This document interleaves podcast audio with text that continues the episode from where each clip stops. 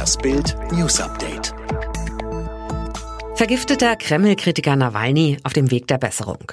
Der Gesundheitszustand des Kreml-Kritikers Alexei Nawalny hat sich laut Berliner Klinikum Charité weiter verbessert. Er müsse nicht mehr beatmet werden und könne sein Krankenbett zeitweise verlassen, teilte die Charité in Berlin mit.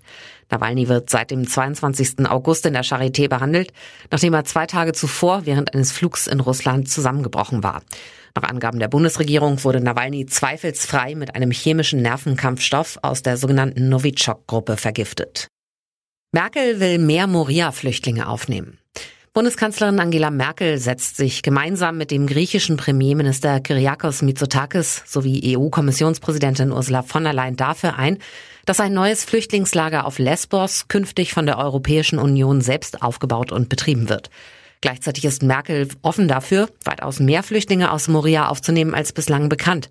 Über die genaue Zahl soll bei einem Treffen mit der SPD beraten werden, das am Mittwochabend stattfinden soll. Das erfuhr Bild aus Brüsseler und Berliner Regierungskreisen. Rentner schießt in Rettungswagen auf kranke Ehefrau. Im Saarland hat ein 80-Jähriger mit einer Schreckschusspistole auf seine kranke Ehefrau geschossen. Die 77-Jährige sollte gerade aus der SGH-Klinik in Merzig mit einem Rettungswagen in ein Pflegeheim verlegt werden, als der Rentner die Waffe zog. Die Frau wurde wieder in die Klinik gebracht, schwebte zwischenzeitlich in Lebensgefahr. Der Täter ließ sich am Tatort widerstandslos festnehmen. Rückschlag bei der Suche nach vermisster Rebecca. Bei der Suche nach der vermissten Schülerin Rebecca aus Berlin haben die Angehörigen und die Ermittlungsbehörden einen Rückschlag erlitten.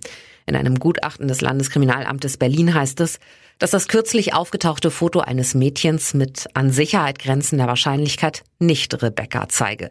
Weiter heißt es in dem Schreiben, es sind deutliche Unterschiede am Nasenrücken und der Nasenspitze zu erkennen.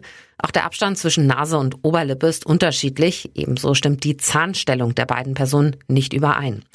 Im Juni war der Familie der Schülerin ein Foto zugespielt worden, das für neue Hoffnung bei der Familie der 16-Jährigen sorgte. Das Mädchen war am 18. Februar 2019 spurlos verschwunden. Rassismus-Eklat um Neymar. Bei der 0 zu 1 Niederlage von Paris Saint-Germain gegen Olympique Marseille am Sonntagabend kam es in einer turbulenten Schlussphase zum Eklat.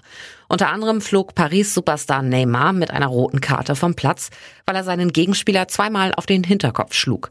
Nach eigener Aussage war Neymar zuvor von Marseilles Alvaro rassistisch beleidigt worden. Insgesamt flogen nach mehreren Handgreiflichkeiten in der Schlussphase fünf Spieler vom Platz.